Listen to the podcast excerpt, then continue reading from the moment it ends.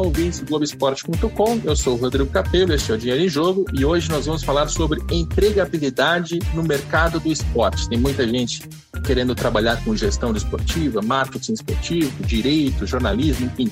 Como é que faz para trabalhar com esporte?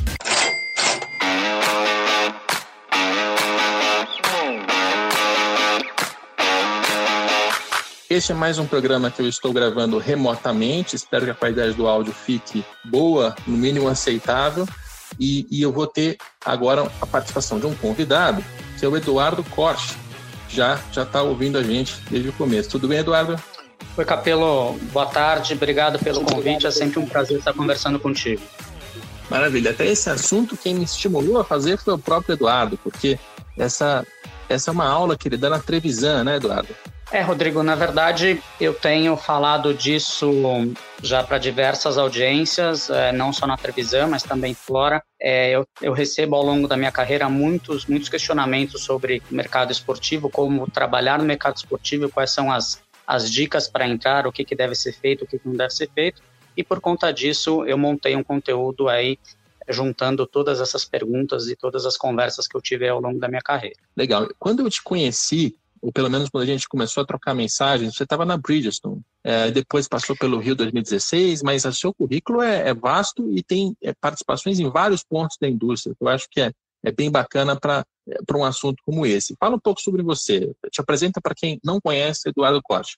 Legal. É, bom, eu tenho, eu tenho uma trajetória bastante longa aí no mercado esportivo. Logo que eu voltei dos Estados Unidos, eu estudei Sports Marketing na Universidade da Califórnia, em Berkeley, e quando voltei em 1999, comecei a trilhar aí o meu caminho em marketing esportivo.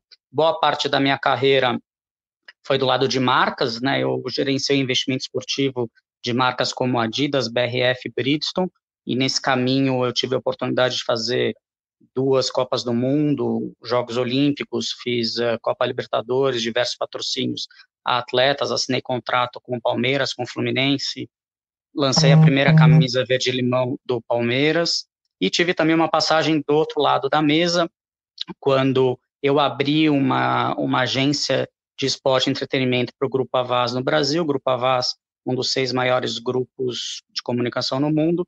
Tive também a oportunidade de trabalhar numa agência de marketing esportivo em Dubai e recentemente é, tive a oportunidade de trabalhar também como startup, tanto como empreendedor, onde lancei um aplicativo de aluguel de quadras de tênis, squash e beach tênis, e trabalhei também no Maicujo, uma plataforma de streaming de futebol. Então tenho uma trajetória bastante longa e muitas histórias aí para contar para vocês. E tem material esportivo com Adidas, tem mídia, tem é, agência, tem patrocinador, né? É, em clube você chegou a trabalhar? Eu fiz uma consultoria muito rápida antes de trabalhar na Adidas no São Paulo, na gestão do Marcelo Portugal Gouveia, essa foi a experiência mais marcante que eu tive com um clube, sentado na cadeira de um clube, mas fiz muitas negociações uh, na época de Adidas com clubes, então sei bastante bem como é que funciona a dinâmica de um clube de futebol. Maravilha. A gente tem é, alguns áudios né, de, de ouvintes que mandaram para a gente com perguntas, com opiniões, né, perguntando muito o que fazer. A gente vai rodar esses áudios ao longo desse podcast e vai responder essas pessoas. Agradeço já de antemão a participação, a interação, o retorno da, do meu pedido, da minha chamada nas redes sociais, foi muito legal. Uh, mas antes da gente ouvir os nossos ouvintes, eu só queria fazer uma, uma introdução em relação ao assunto, porque no Brasil a gente tem um quadro que é, é especial, né, comparando com outros países. A gente teve dois grandes eventos realizados na mesma década, né, com uma, um período muito breve de entre um e outro, Copa do Mundo em 2014, os Jogos Olímpicos em 2016. E quando eu comecei a trabalhar é, com, com marketing esportivo, em 2010, estagiário da máquina do esporte, né, cobrindo na, na área de jornalismo, evidentemente, eu me lembro muito de, de haver naquele momento uma expectativa de que os eventos trariam empregos, fariam o mercado crescer, coisa e tal, e que depois a análise que eu ouvia muito na época era assim, olha, o mercado ele vai crescer, vai bater num pico, depois ele vai diminuir, evidentemente, porque os eventos vão passar, mas ele vai ficar maior do que ele é hoje. E pelo menos a minha impressão é de que isso não aconteceu. É... E aí, Eduardo, como é que você contaria essa história recente nossa em termos de grandes eventos demanda por profissionais e depois o que, o que é que ficou desse mercado? Então, Capelo, eu gosto bastante da tua análise, acho que você foi muito preciso em parte dela e um pouco impreciso no final dela, e é por isso que a gente está aqui. Né? Eu, eu espero trazer mais otimismo e uma análise, apesar de ser bastante realista, uma análise otimista para quem achou que o mercado esportivo brasileiro encolheu depois dos Jogos Rio 2016, e é, é sobre isso que a gente vai falar um pouco.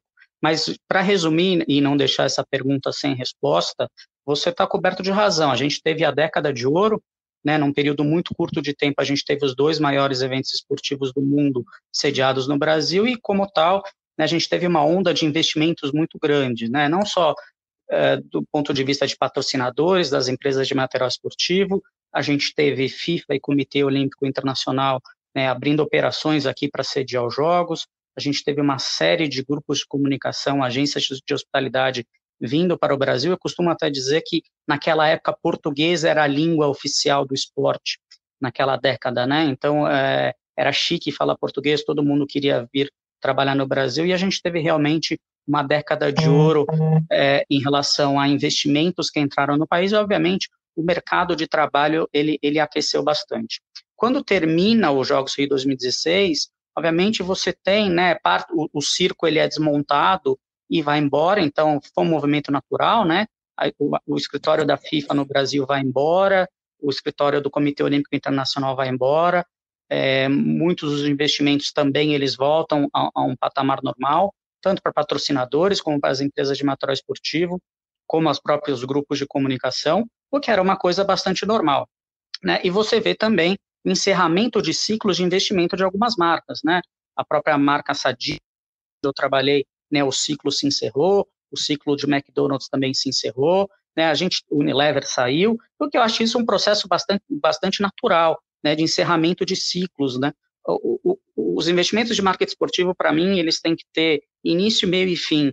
E alguns desses investimentos, eles terminaram naquela época, mas, por outro lado, o mercado não encolheu tanto assim, porque se a gente for reparar, houve uma substituição de patrocinadores no Brasil. Se hoje a gente for olhar, né, uh, os, vamos pegar o futebol, né, que é, o, que é, o, que é o, o exemplo que todo mundo gosta de dar, Hoje, 90% dos patrocinadores que estão nos clubes de futebol, tanto na Série A como na Série B, são patrocinadores novos. E eles vêm substituindo outros patrocinadores. A gente teve uma época aí, a época dos eletroeletrônicos, né, quando a gente teve Samsung, LG investindo nos clubes de futebol e hoje a gente tem um outro segmento, segmento financeiro, segmento de bancos, aí investindo no, investindo no futebol. Ou seja, o que eu costumo dizer para os meus alunos quando me perguntam isso é, é produtos que estão bem precificados e estão entregando resultado não estão passando por, por problemas de investimento. E como tal, o mercado de trabalho ele, ele, ele reflete exatamente essa, esse, esse investimento que continua sendo feito. Bom, algumas marcas saem, né? Isso é um movimento natural, como você disse. Outras marcas entram, é, mas tem também uma, uma questão aí. Por exemplo, é, na área de, de bancos, os Jogos Olímpicos ficaram com o Bradesco, a Copa do Mundo ficou com o Itaú, né? Foi quase que um acordo de cavalheiros ali entre os bancos e, e, eles delimitaram bem esse território. Mas a gente sabe que, por causa dos grandes eventos, os investimentos feitos foram enormes, né? tanto na, na compra do patrocínio em si, quanto na ativação, quanto na compra de mídia, e isso demandou uma quantidade de profissionais nos seus departamentos de, de marketing ali, né? É, ou a contratação de agências de marketing esportivo. Agora, quando a gente sai desse cenário de grandes eventos, essa demanda diminui. Então, quando você diz que as marcas continuam, é, eu te pergunto, a, a, demanda interna delas por profissionais de marketing esportivo ou de né, que tem envolvimento com esporte, ela, ela continuou? Então, Rodrigo, é, do ponto de vista de, de marcas, realmente, realmente houve né, uma redução, e acho que isso é bastante, bastante natural, tá certo? Mas o que eu quero trazer para vocês e para os ouvintes e para as pessoas que estão tentando militar aí na área, entrar na área, é que o mercado de patrocinadores e de, o mercado de trabalho é, de marketing esportivo dentro de patrocinadores é, e empresas de material esportivo é o, é o mercado menor, menor possível. É, eu vejo outras possibilidades, outros caminhos mais promissores de quem quer entrar nesse mercado. E já respondendo essa, essa pergunta, para mim, a principal porta de entrada para quem quer trabalhar no mercado esportivo é o mercado de agências. né? Hoje a gente tem ainda um, um né, bastante grupos de comunicação, muitas agências de eventos, de promoção, de marketing esportivo, de digital que tem foco em esporte, e para mim esta é a principal porta de entrada para quem quer trabalhar na área. Obviamente, vai ralar muito, vai trabalhar muito, carregar muita caixa, vai trabalhar muito à noite, de final de semana, não vai ganhar tão bem no início de carreira, mas é um preço que se paga para entrar numa carreira nova, tá certo? Depois, a gente tem um outro mercado, que é o mercado de confederações, federações e ligas, que é também um mercado próspero, né? A gente tem hoje um processo né, de profissionalização das confederações, das federações, a gente tem ligas, né? A própria presença da NBA aqui no Brasil, é, isso força uma, um profissionalismo das outras confederações, das outras ligas. A gente tem a, a WSL aí com o Ivan Martinho no Brasil, a gente tem NBB, ou seja, a gente tem a própria CBV, a gente tem é, confederações e federações que estão se estruturando, que têm o seu departamento de marketing e, é, por, por consequência, existem oportunidades para quem, quem quer trabalhar. Né? Então, assim, eu vejo caminhos muito, muito prósperos, até mais prósperos do que marcas e patrocinadores, como agências, confederações, federações, ligas e os próprios clubes. E quando a gente pensa em clube, a gente não pode só pensar em clubes de futebol.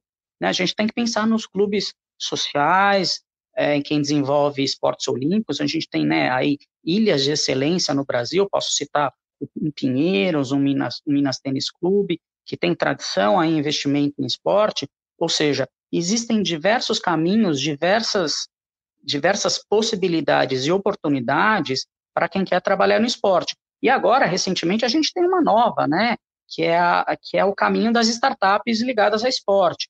Hoje, hoje cedo a gente teve o lançamento aí do Arena Hub, né, que é uma iniciativa super legal aí do governo de São Paulo, junto com a Ernest Young, é, junto com outros stakeholders, que está aproximando aí a, a, as startups de tecnologia ligadas a esporte. Ou seja, eu vejo caminho, eu vejo possibilidades aí para quem quer trabalhar, para quem quer militar aí no, aí no mercado.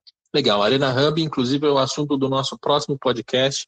É uma, uma incubadora de negócios no esporte. A gente vai entender melhor isso no nosso próximo episódio. Mas, para repetir esse, esse mapa que você abriu, acho que isso é um ponto de partida legal para quem quer trabalhar com esporte. Você tem patrocinadores, você tem clubes, né, clubes de futebol e também clubes de esportes olímpicos, né, Minas Tênis Clube, Esporte Clube Pinheiros, Paulistano, Bauru Basquete, e vários clubes que né, se espalham pelo país.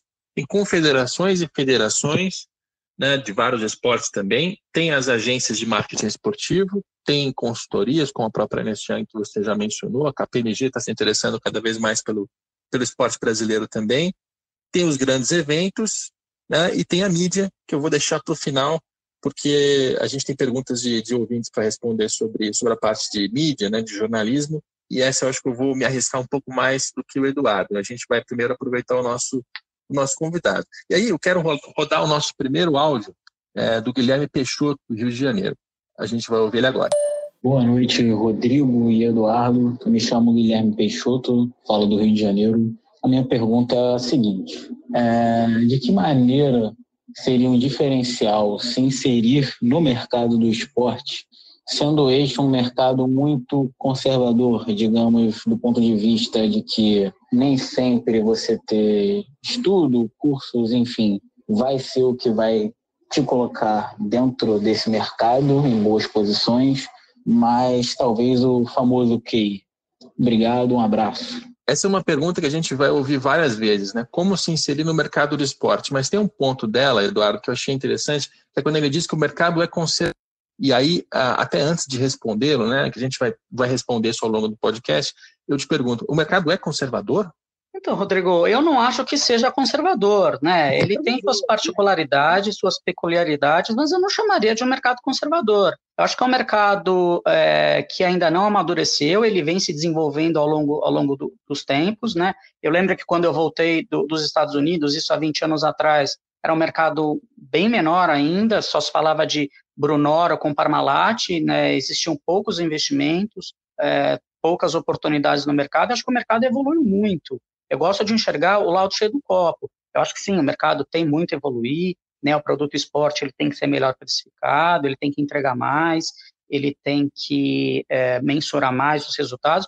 Acho que tem um, um, bom caminho pela frente, mas acho que a gente evoluiu é, muito nos últimos anos. Né? E, e respondendo à pergunta do Guilherme, que é uma pergunta ótima, é uma pergunta bastante comum, né? Sobre o que, que deve ser feito para quem, quem vai trabalhar no, nos esportes, no mercado esportivo, é, eu não tenho uma receita de bolo, mas eu tenho clareza de, de algumas coisas que, que, devem ser feitas. A primeira é a capacitação, é, é, é realmente educação.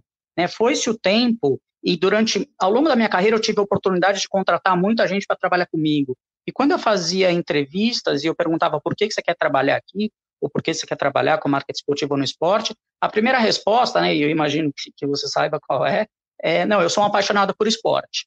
É, eu costumo dizer que ser um apaixonado por esporte não é suficiente, tá certo? Saber a escalação do Santos de 1917 não é suficiente, né? Hoje as empresas, as marcas, os stakeholders esportivos, eles procuram alguém que realmente resolva é, os problemas, os desafios que, que, que as empresas têm, tá certo? Então, para resolver esses problemas, esses desafios, eu vejo algum, alguns caminhos muito claros. O primeiro é, é através da educação, né? A gente tem cursos é, de, de formação, de especialização, tanto no Brasil como no exterior. Agora, com o advento da internet, da educação à distância, ficou mais fácil, mais acessível, né? A gente fazer, a gente se capacitar. Eu mesmo sou professor aí de alguns cursos uh, de gestão e marketing esportivo aqui no Brasil. Hoje a gente tem mais opções do que a gente tinha há 10 anos atrás. Outro caminho é o networking, né, que as pessoas confundem com o QI. Eu acho que eh, a questão do quem indica, para mim, tem uma conotação negativa. Eu prefiro olhar do lado do, do networking, do relacionamento, e realmente isso funciona não só no esporte, funciona na vida, né, de modo geral. É... E o terceiro ponto é começar a se envolver, é começar a colocar a mão na massa.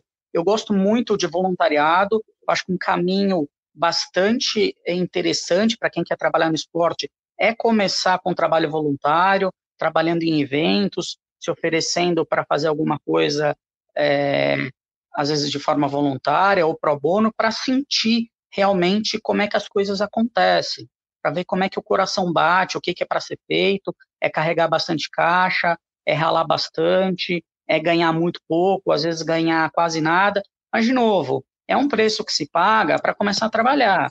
Acho que todo mundo gostaria de ser diretor de marketing da Puma, mas só existe um diretor de marketing da Puma, inclusive a gente conhece, certo? Então, para chegar a ser diretor de marketing da Puma, né, muito caminho, muita coisa tem que ser feita. E o caminho ele é árduo, não é um caminho fácil, é um caminho árduo, mas para quem quer seguir esse sonho, esse desejo, tem que começar. Realmente tem que começar. Quando ele fala de mercado conservador, acho até que ele está se referindo mais aos clubes de futebol do que ao restante né, das opções que a gente já abriu. Então eu vou aproveitar essa pergunta para entrar um pouco mais na área dos clubes e vou aproveitar para rodar o nosso segundo áudio, é, mais, mais um áudio que vem do Rio de Janeiro, esse sim falando especificamente de clubes de futebol. Fala, Rodrigo. Meu nome é Vitor Zaban, eu sou do Rio de Janeiro, um ouvinte assíduo do podcast. E gostaria de perguntar sobre a questão de empregabilidade dentro de gestão de clubes.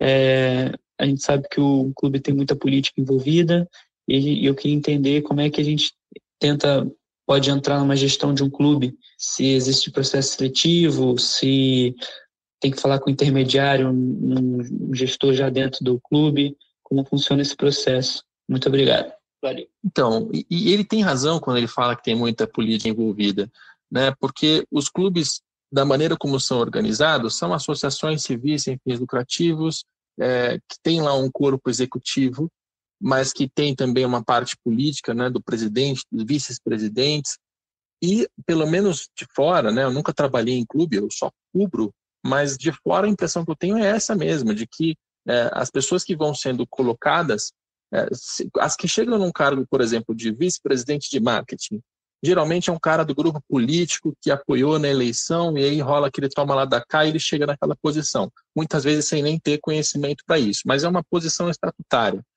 A parte executiva, né, o primeiro gerente de marketing que responde para esse cara, é, muitas vezes também ele vem pela indicação, né, alguns têm conhecimento na área, outros nem, nem isso, mas vem muito por indicação. Eu, eu raramente vi processo seletivo, é, chamada de vaga. Eu já vi alguma coisa assim, olha, tem uma vaga de estágio no Botafogo. Isso eu já vi, já repassei, inclusive, mas eu não vejo de maneira sistemática esse, esse processo aberto.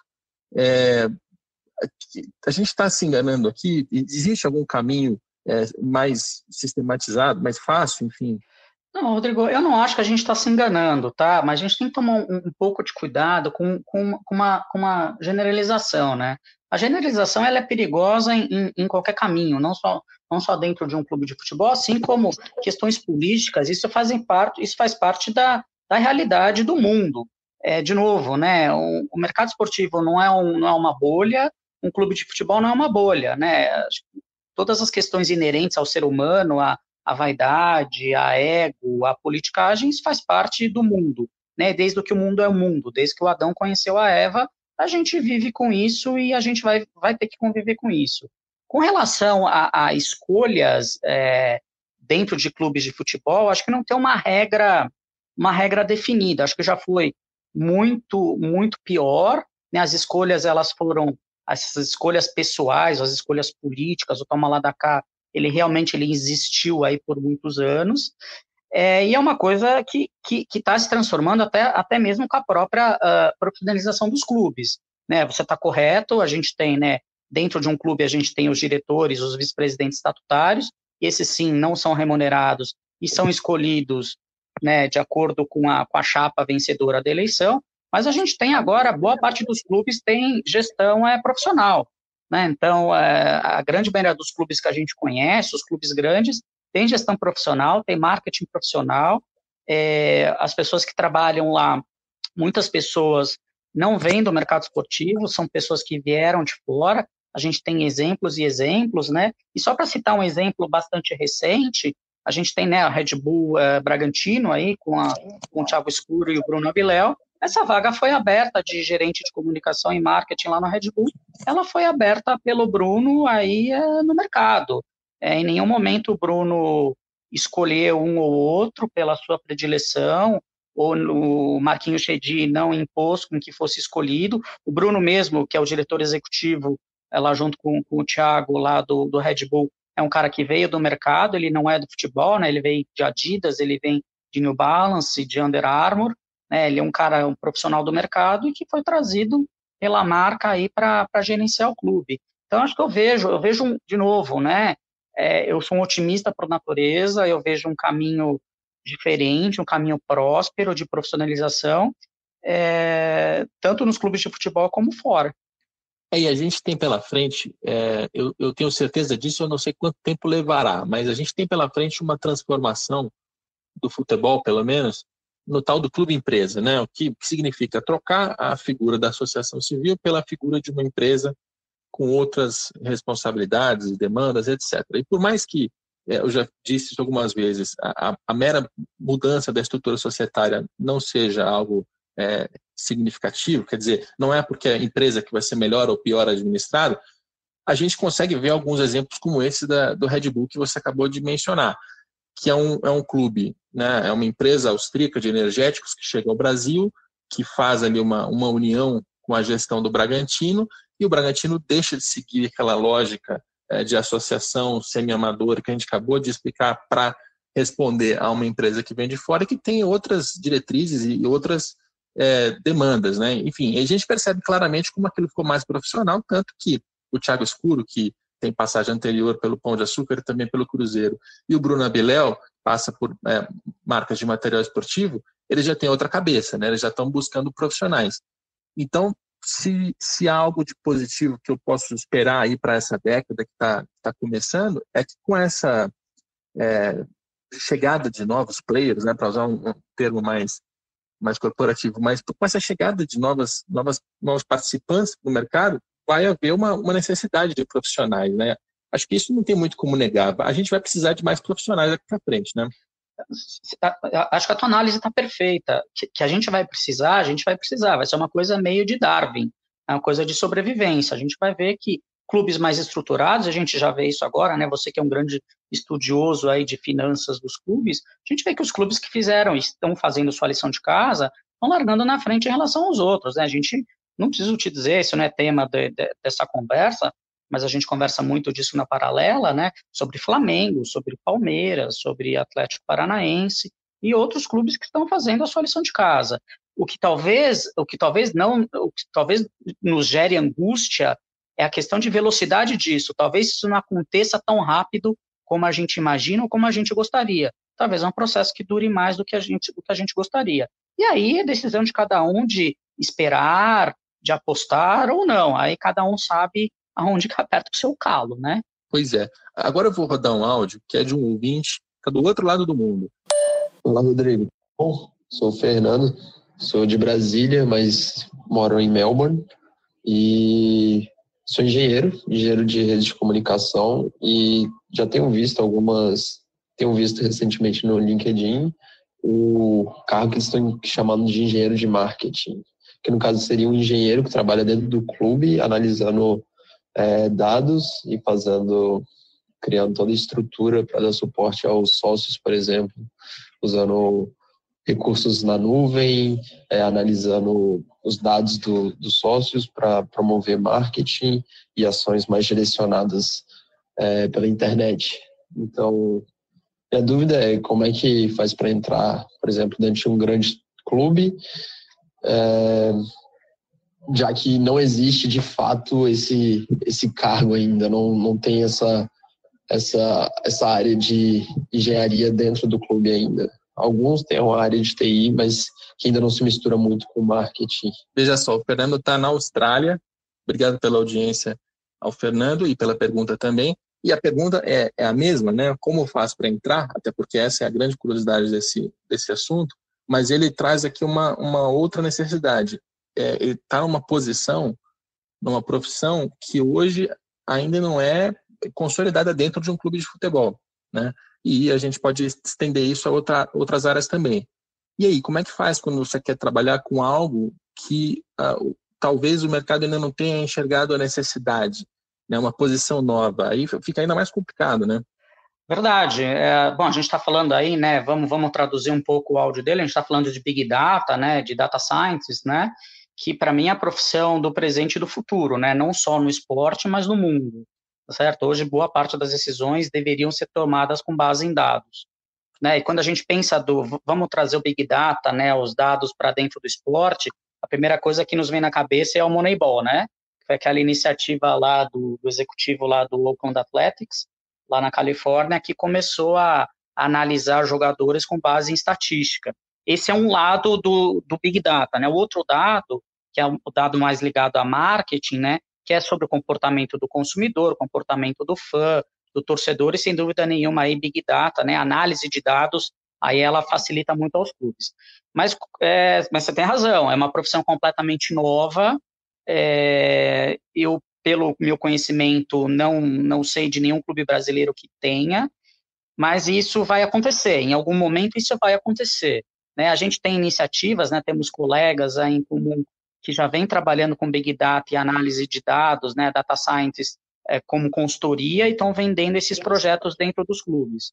Alguns clubes têm comprado esses projetos, outros clubes ainda não estão enxergando tanto valor. Mas isso é um caminho sem volta, é irreversível. Se eu pudesse dar o conselho para ele, é de ele tentar, a princípio, um, uma carreira solo, ou se associar aí com alguns desses consultores, dessas agências que trabalham com isso voltado ao esporte, e a partir daí, com, a, e aí com o amadurecimento do mercado, isso pode levar um tempo, não consigo precisar é, quanto tempo isso vai demorar, aí sim vão abrir oportunidades é, dentro dos clubes, dentro das federações, das confederações. É, eu acho que é um caminho, um caminho próspero e um caminho sem volta. E nessa área de dados, principalmente, é, pode até não existir hoje a posição, mas ela, já existe a demanda e os clubes eu acho que já se tocaram disso, porque quando você trata de uma base de sócios torcedores, né, com milhares de cadastros, é, hoje eu, eu, sei assim de, de relatos de clubes que têm bases absolutamente desorganizadas, em que você tem os nomes de uns, mas não tem o telefone, mas não tem o e-mail, você não sabe de onde é o torcedor, porque o cara não preencheu o cadastro, você não soube corrigir e, e isso não está integrado às bases de dados de parceiros comerciais que você tem da sua loja é, online, da sua loja física, do patrocinador, né, do, do vendedor de ticket, da, da, catraca do estádio, já tem várias bases de dados que não estão integradas. Então, que existe hoje uma defasagem e uma necessidade de, por pessoas dessa área, eu não tenho dúvida. É, o, o, ponto aí é se os clubes já conseguiram é, abrir vagas para isso. E aí realmente eu acho que o futebol ainda está ainda tá devendo. E essa, essa questão das, dos dados é tão interessante. A gente teve uma segunda participação com a mesma, com uma, com uma pergunta mais ou menos no mesmo sentido, uma pergunta da Samanta do Rio de Janeiro. Aliás, alguém que, que ouve vários podcasts, recomenda, estou acompanhando ela nas redes sociais. Vamos ouvir a Samanta. Oi, meu nome é Samanta Rosa, sou do Rio de Janeiro, uh, torço pelo Vasco da Gama, muito, e eu trabalho como analista de dados é, e, e de BI. E eu queria saber se o, tem clubes indo nessa direção, crescendo nessa direção. É, eu sei que hoje tem clubes indo nessa direção de inteligência de marketing, de redes sociais, como o Atlético Paranaense com o Cap Lab. E eu queria saber se tem mais clubes assim como eles, se tem um mercado para analista de dados em clubes de futebol. A gente já começou a responder a Samantha na nossa fala anterior, né? É, e aí eu queria dizer duas coisas. Primeiro, ela lembrou muito bem do Atlético Paranaense com o Cap Lab, que é ali um, um braço de, de, inovação do departamento de marketing, né, voltado justamente para a parte digital, para dados, para entender o comportamento das pessoas na internet e isso gerar é, inteligência para a área de marketing, para a área de mídia, né, em negociações de patrocínio, de direito de transmissão. É, e o Atlético Paranaense já está na frente em relação a isso. E eu queria lembrar um caso também, talvez o, o Eduardo conheça, do Caio Araújo, que trabalhou no Botafogo ele, ele entrou no Botafogo da seguinte maneira: ele fez um, um, trabalho, não lembro se era acadêmico ou se era um trabalho por hobby dele, não sei, mas ele fez um levantamento de dados é, em cima de borderos, de público do Botafogo, e ele começou a trabalhar em cima dos dados para entender quando a torcida é, participava mais, comprava mais ingresso, né, quais eram as variáveis que, que pesavam mais, o preço do ingresso. Ele foi buscar até clima para ver se o clima interferia na, naquilo, e ele apresentou esse trabalho para o Botafogo. O Botafogo gostou tanto do trabalho que contratou ele para trabalhar, é, se eu não me engano, inicialmente no departamento de marketing, depois ele foi ocupando outras posições e hoje é um cara que, que é, é conhecido no mercado. Ou seja, é, tem um caminho aí, né, Eduardo? Às vezes você não vai conseguir entrar no clube é, chegando lá, batendo na porta, né, tocando telefone ou mandando e-mail, dizendo: olha, aqui está meu currículo, trabalho com dados, eu gostaria de trabalhar aí talvez você precise desenvolver algum tipo de trabalho para chamar a atenção desse, desse cara que potencialmente pode te contratar, né? Olha, Capelo, é, eu não sou futurólogo, eu não sou, eu não sou mãe de nada, mas assim, eu tenho alguma, algumas coisas muito claras na minha cabeça. Uma delas é que é, se os clubes não prestarem mais atenção é, no engajamento de fãs, revitalização do, do, do programa sócio-torcedor, eles vão ter seríssimos problemas de receita no futuro muito, muito curto, muito breve, tá? É, a segunda coisa que, que eu penso, e para mim está muito claro, é que os clubes mais estruturados, na verdade, quando a gente fala né, de Big Data, de Data Science, quase todos os clubes eles já pensam nisso. Isso não é uma, não deve ser uma novidade, ou não deveria ser uma novidade. Mas se eu fosse, se eu fosse apostar meus bitcoins, é, eu apostaria que os clubes mais estruturados, e a gente já falou quais são, né? Um Palmeiras, um Flamengo, um Atlético Paranaense, até mesmo São Paulo, o Corinthians, o Santos lá com o Frazão, certamente num futuro muito breve eles vão trabalhar esses dados de uma forma, eles vão precisar trabalhar esses dados de uma forma mais profissional. Ainda não sei qual vai ser o modelo, se vai ser internalizando alguém, se contratando alguém para trabalhar internamente no clube, ou terceirizando esse, esse serviço através de uma agência, de uma consultoria, de um freelancer, por aí vai. Mas certamente isso vai acontecer, certamente eles estão pensando nisso. Né? De novo, isso é um caminho sem volta. E não só para o futebol, não só para o esporte, mas para o mundo.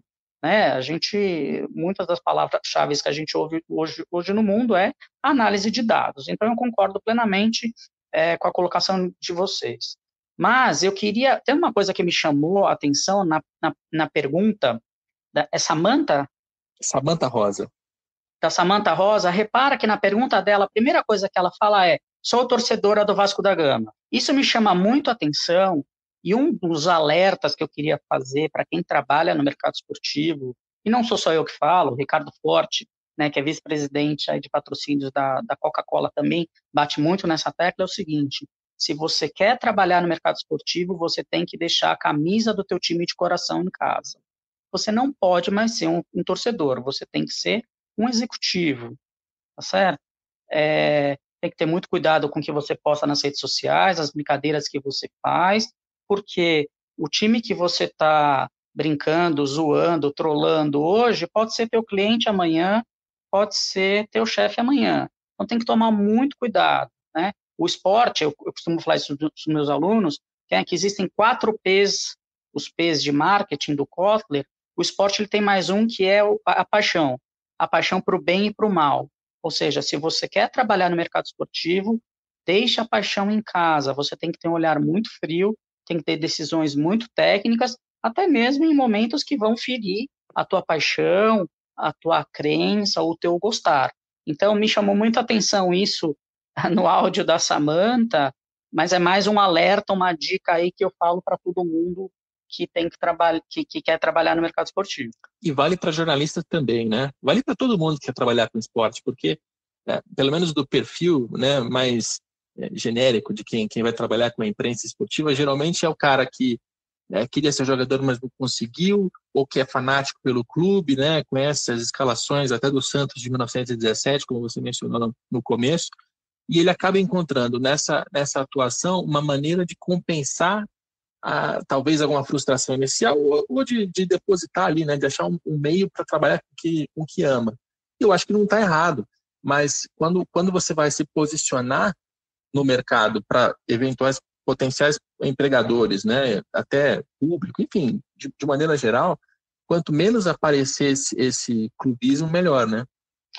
Sem dúvida. É, eu posso tive exemplos claros e vários exemplos aí ao longo ao longo da minha vida. Eu não costumo declarar o time para quem eu torço profissionalmente, mas no, né, no, âmbito, no âmbito pessoal, as pessoas sabem para que time que eu torço.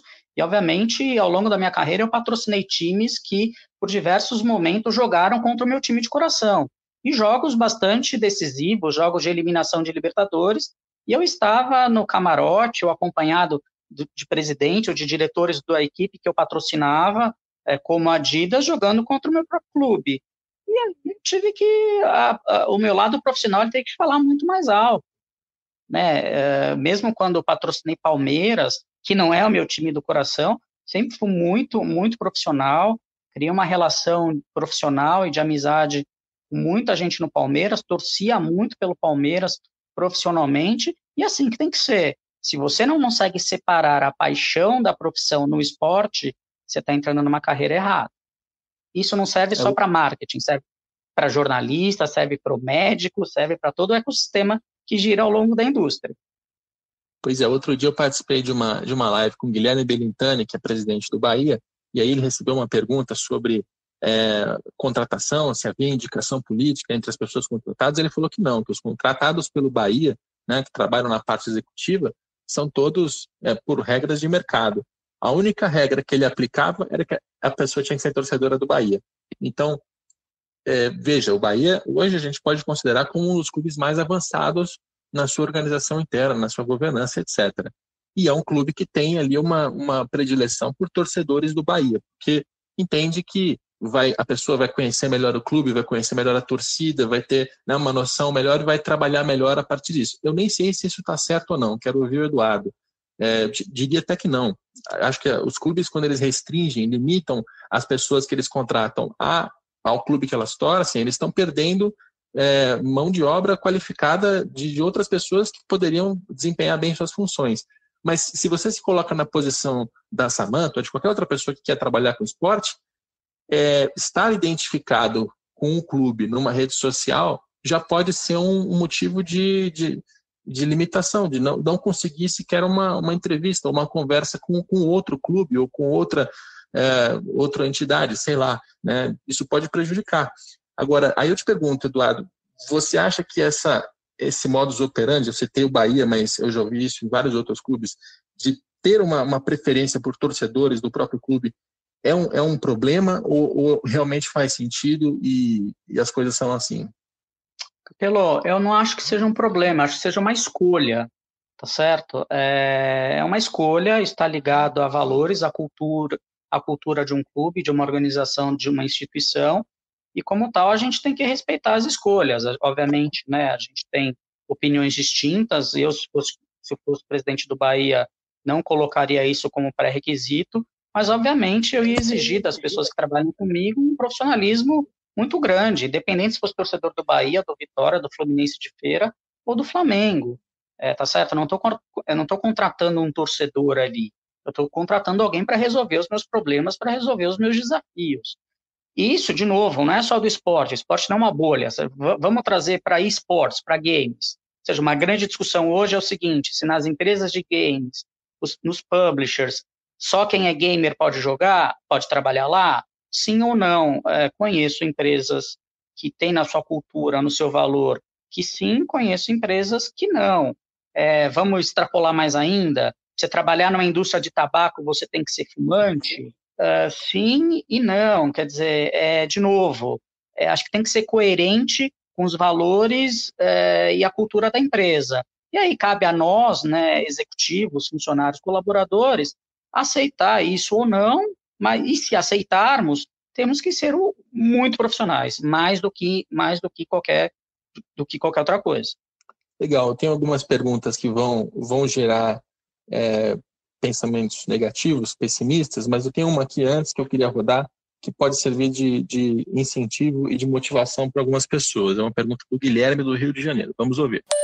Olá pessoal, boa noite. Meu nome é Guilherme, sou aqui do Rio de Janeiro e a minha dúvida é saber se tem profissionais brasileiros trabalhando nos principais clubes do mundo, tendo em vista que o mercado brasileiro é um mercado muito grande e muito explorado pelos clubes europeus.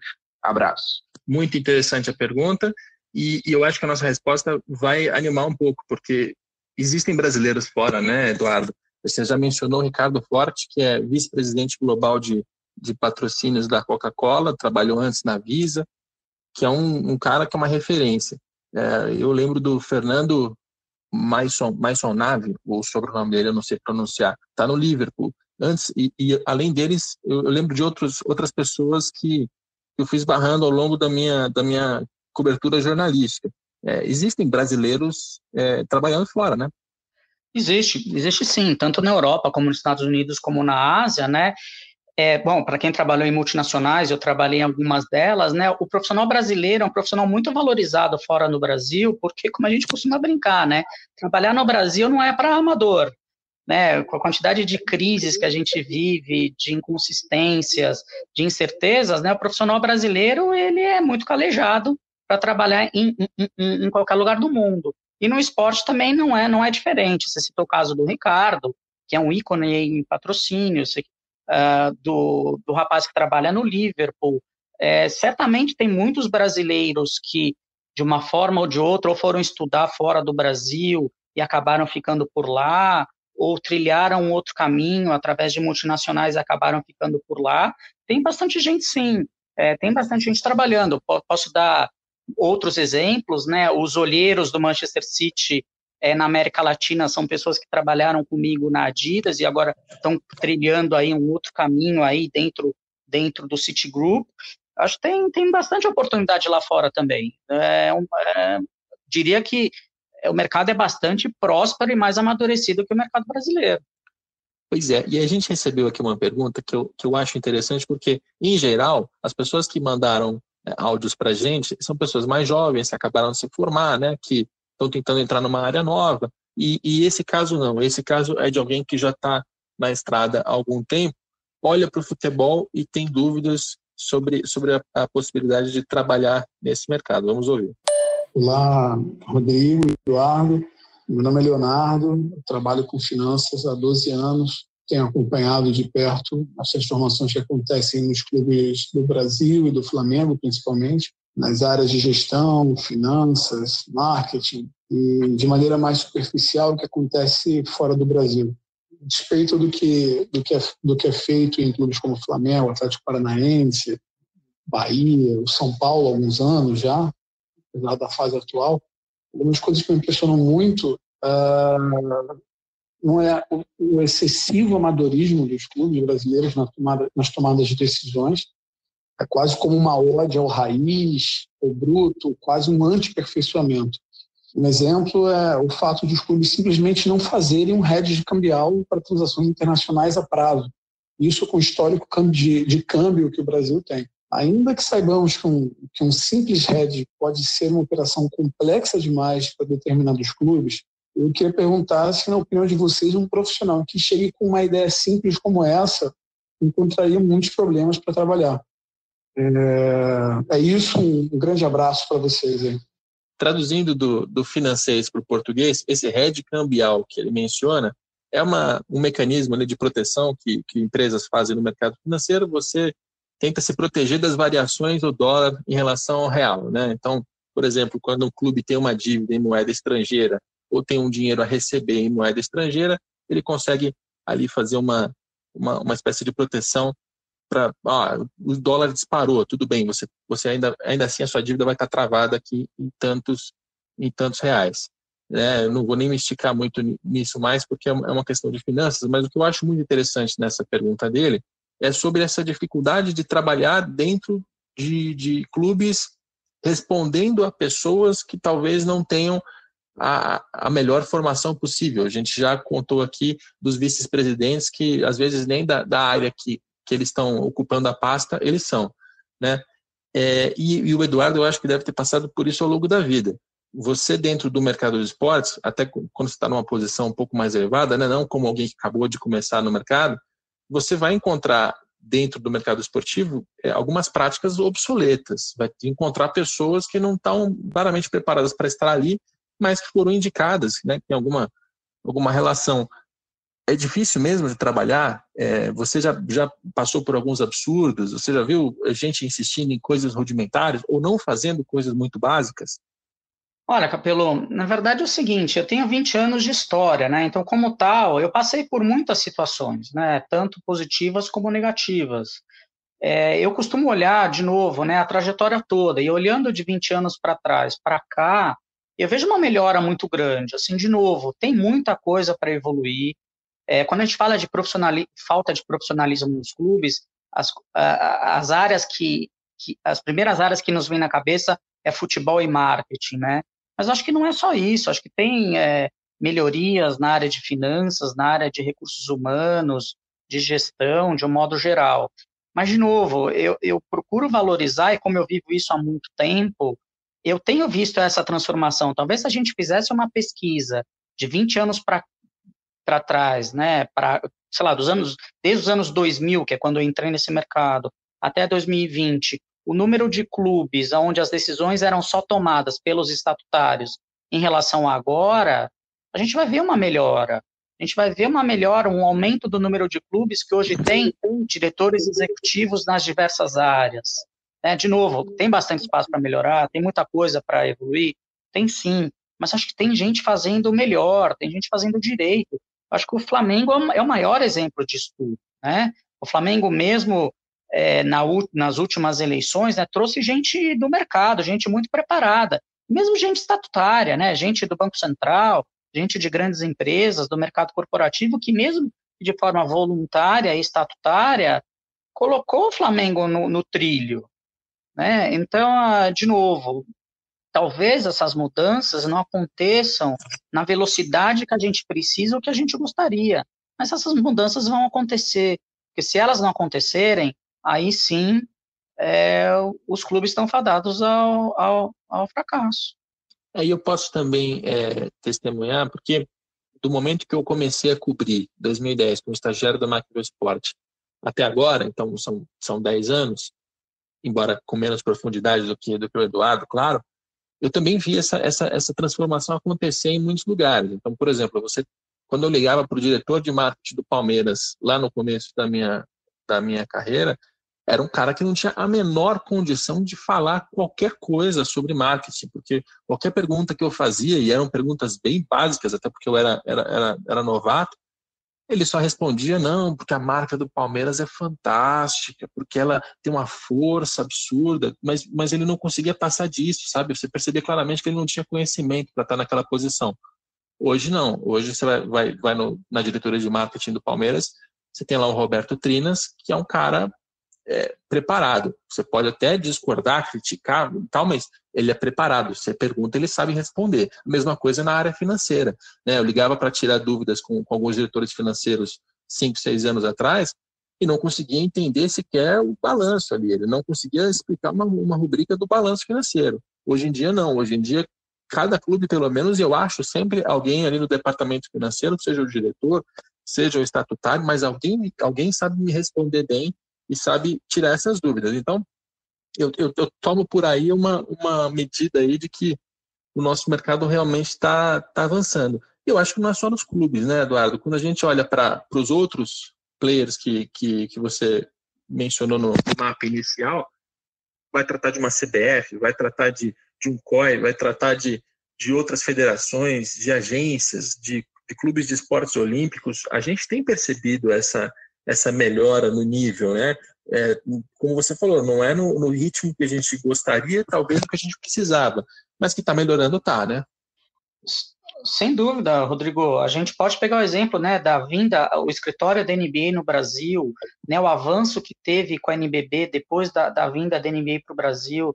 A gente pode ver as outras confederações né, de sucesso, o rugby que fez uma lição de casa incrível, né? A Confederação Brasileira de Judô, a Confederação Brasileira de Vôlei, obviamente, tem seus problemas, tem suas dificuldades, tem seus pontos de melhoria, mas são confederações que fizeram a, a, sua, a sua lição de casa. E como fizeram a sua lição de casa, não estão tendo problemas de, de falta de patrocinador. Não perderam patrocinador depois dos Jogos Olímpicos, eles continuam com, com um número considerável de patrocinadores e como tal a estrutura ela, ela vem aumentando eh, em decorrência disso, né? O Pacto pelo Esporte, né? Uma iniciativa também que força uh, as confederações, as federações, né, a melhorarem o seu o seu estilo de governança, suas práticas de governança, de gestão. Eu acho que a gente tem ilhas aí, falamos, né, do Esporte Clube Pinheiros, mesmo com as suas dificuldades, falamos do, do, do Minas Tênis Clube. Acho que a gente tem ilhas de excelência no Brasil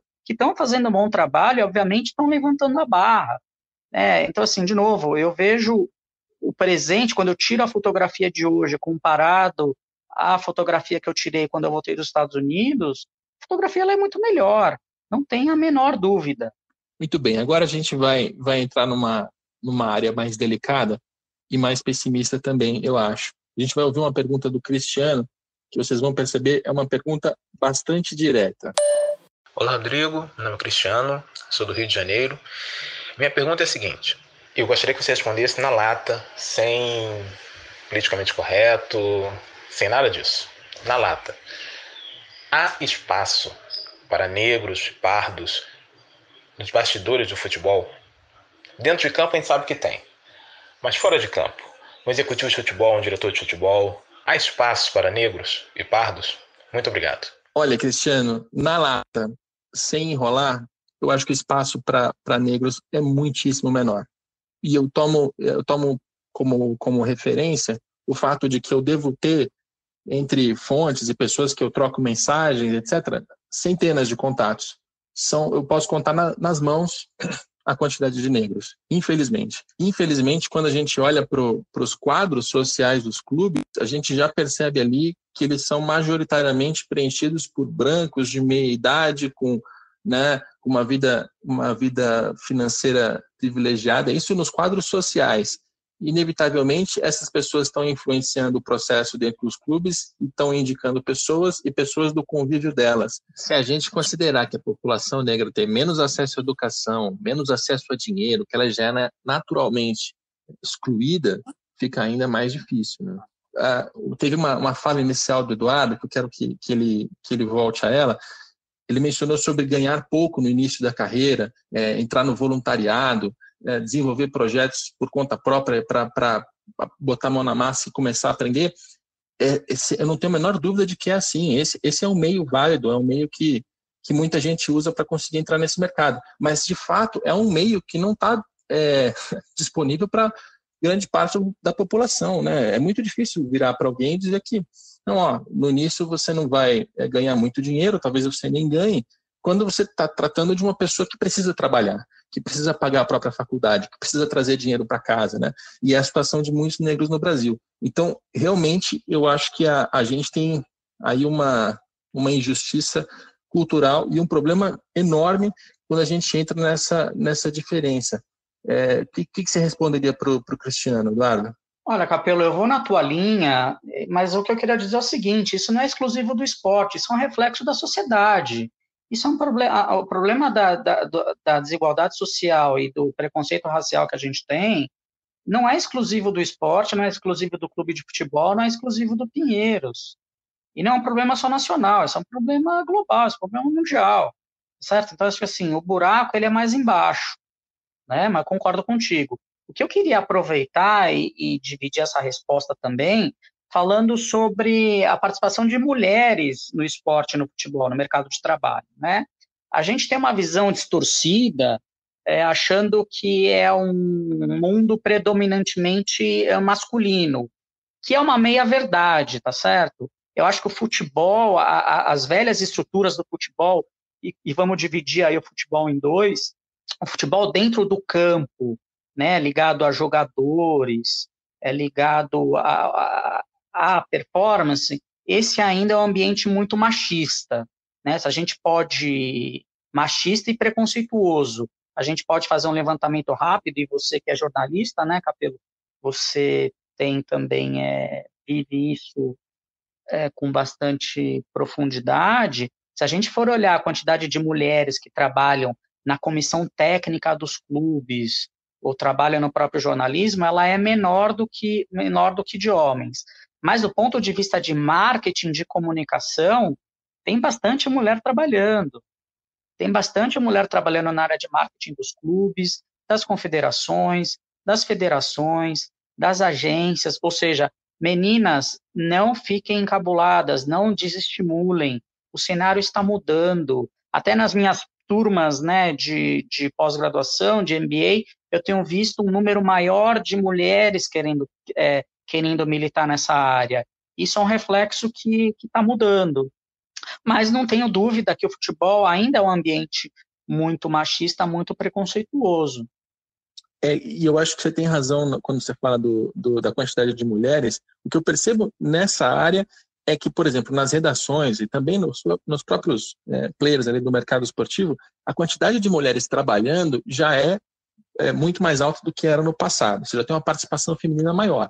O que está faltando agora é elas chegarem aos cargos de decisão, né? A, a diretoria, a presidente, a vice-presidente, CEO, enfim, é, esses cargos de, de, direção, eles ainda são muito masculinos, é, não só masculinos, são é, o homem branco, daquele perfil é, dominante. E, e, mas, pelo menos nesse sentido, as mulheres já conseguiram ocupar um espaço. No caso do negro, ainda não, né? É, e se a gente considerar a mulher negra, putz, aí, aí o problema é ainda maior, ainda mais grave. Não é só do esporte, como, como o Eduardo mencionou, mas realmente está faltando. E, e, eu acho que os clubes, as federações, todas as empresas deveriam se preocupar com essa diversidade, deveriam ter programas de inclusão. Não é por bondade, não, é porque você tem muita, é, muita gente com potencial que poderia agregar com novas visões de mundo, né? Porque é, querendo ou não, aí eu vou falar de jornalismo, mas eu acho que isso vale para outras áreas. Você vai fazer uma cobertura jornalística, você está trazendo com você seu, o seu conhecimento, né? a sua, o seu contexto, você tem a sua visão de mundo. E se você tem um jornal produzido só por pessoas que têm mais ou menos a mesma visão de mundo, é um jornal que não é plural, né? Por mais que essas pessoas se esforcem para é, expandir, para estender, para ir para longe, acaba sendo uma coisa limitadora, limitada. É, e, e, eu acho que isso vale para qualquer tipo de função, né? Quando você tá, traz pessoas de outros contextos, com outras visões, com outras realidades, é, você, você tem a ganhar. E tem uma outra coisa que eu queria ainda dizer em relação a isso. É, muitas vezes, a, o, o, cara que está na, na, periferia, né, ele, ele tem uma, uma vontade de trabalhar e ele tem uma, uma resiliência, ele tem uma persistência que às vezes o, o, o bacana não tem sendo muito sincero, respondendo na lata, como, como o Cristiano pediu, já encontrei isso ao longo da vida, né? é, né, você tem, você tem um, um, tipo de pessoa que tem que nasce uma família bem estruturada, tem dinheiro, faz graduação, pós-graduação, coisa e tal, mas não consegue insistir em alguma coisa, né, tem um pouco de mimado ali. E, e esse tipo de coisa pode ser resolvida com um outro perfil de trabalhador. Enfim, falta diversidade. É, e eu não, não quero desanimar o Cristiano com, com essa nossa resposta, mas, mas de fato acho que é um, um assunto que a gente deveria dar mais atenção de maneira geral no mercado esportivo, né? É, é isso mesmo, mas de novo, Capelo, acho que essa questão de desigualdade, de falta de diversidade, não é um problema exclusivo do mercado esportivo, isso é um problema global. Né, isso afeta todos os caminhos, todas as profissões. Se você for pensar na medicina, você vê poucos médicos negros, né? Você vê enfermeiros, você vê, mas médicos você não vê. Você vê poucos juízes negros, você vê poucos engenheiros negros é, de novo, é, esse problema de desigualdade e falta de diversidade, ele é global, ele afeta o mundo de uma forma geral, não só do mercado esportivo.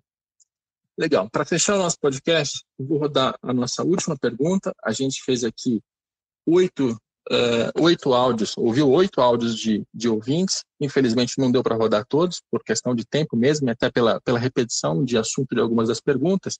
E essa aqui foi uma que se repetiu ali duas ou três vezes. Então a gente vai, vai ouvir o Luan, do Rio de Janeiro. E aí, beleza? Meu nome é Luan, sou do Rio de Janeiro. Eu gostaria de saber, para quem já está prestes a se formar, como é esse processo para já procurar ou depois tentar uma pós-graduação né, para seguir a carreira do jornalismo esportivo. Muito bem, percebam que o Luan venceu a timidez, mandou áudio para gente. Ele está falando agora focado em jornalismo esportivo e ele pergunta sobre buscar uma pós-graduação. Olha, Luan, é, é, fato que não é fácil trabalhar com jornalismo esportivo. Né? Depende muito do que você quer fazer, claro. Se você é, for pelo caminho do YouTube, fazer um canal, é, você pode fazer isso com certa facilidade, só vai ser difícil fazer virar dinheiro. Agora, se você tiver como objetivo trabalhar na Globo, uh, na Record, no SBT, nos grandes jornais ou né, nos meios tradicionais da, da dita grande imprensa, realmente as redações são cada vez menores, a quantidade de vagas de, de trabalho são cada vez menores, os salários são, são inferiores se você comparar com outras profissões, né, mais ou menos no mesmo nível, com o mesmo grau de estudo, ganha menos, isso é fato também. É, o cenário é bastante ruim. O que eu posso tentar te, te dizer é algo baseado um pouco no meu exemplo, né, porque eu não, não trilhei o mesmo o, o caminho natural dentro do jornalismo esportivo. Geralmente quem começa faz é, a faculdade, pega estágios, aí consegue alguma vaga como setorista, então você vai cobrir só a portuguesa. Aí você começa, aí você sobe e cobre só o Corinthians e o Palmeiras. Eventualmente você vira setorista de seleção brasileira. Né? Esse é o caminho mais ou menos natural. E é essas pessoas que vão uh, se formando, vão passando pelo setorismo e vão, vão indo para outras, outras funções. Né? Quando, quando você chega no ponto de virar editor, aí fica muito difícil, porque a quantidade de cargos de editor, subeditor e daí para cima são, são poucos realmente. Né? O que eu tentei fazer foi encontrar no mercado esportivo algo que existia claramente um, um, território a ser explorado, mas não vinha sendo explorado, né? Tinha uma, uma demanda ali que é cobrir um pouco da parte fora de campo. Né? Até parece que eu, que eu sou nichado, mas pô, eu só não falo de, de dentro de campo, mas eu, eu, passo por finanças, por gestão, por marketing esportivo, por direito, por política, tudo, tudo que está acontecendo do lado de fora me interessa.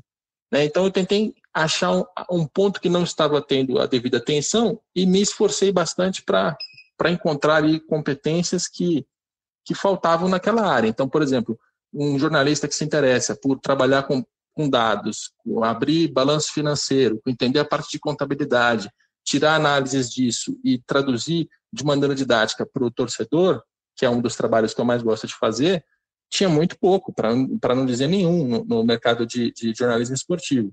Então, eu encontrei ali alguma coisa que é, levou bastante tempo até empregadores verem valor me contratarem e remunerarem por isso. Foi um processo gradual, levou 10 anos, tive que fazer muito frila, muito trabalho é, à parte para conseguir cavar esse espaço, mas, mas eventualmente conseguir, né? Eu acho que hoje minha vida tá, tá legal. Depois de 10 anos de muito sacrifício e esforço, funcionou.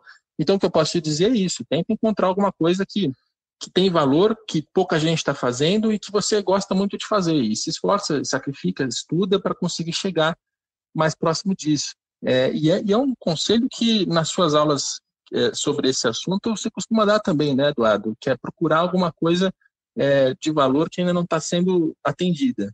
É verdade. É, a gente fala muito hoje de futuro de trabalho, né? Eu costumo dizer que as profissões do futuro não sequer inventadas, né? E a certeza que a gente tem é que vai ser diferente. Ou seja, né? Isso até mesmo para a gente que dá aula, né? A forma de ensinar e a forma a gente está reaprendendo a aprender e reaprendendo a ensinar, né?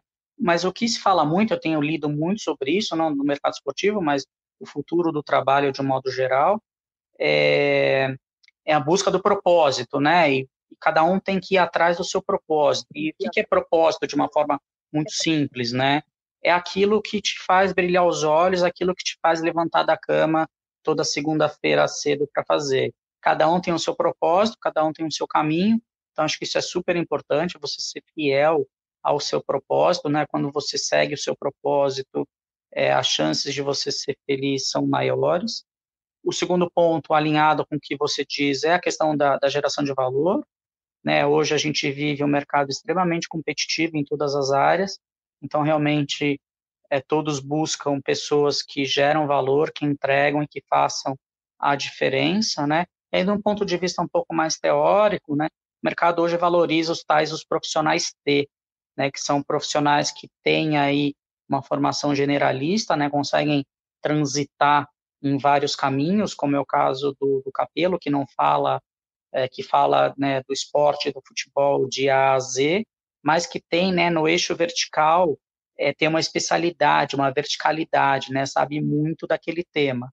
Né? Então, se eu puder dar um conselho aí para quem está começando, independente da área, é seguir o seu propósito, gerar, entregar valor e ser né, aberto a mudanças e ser cada vez mais um generalista.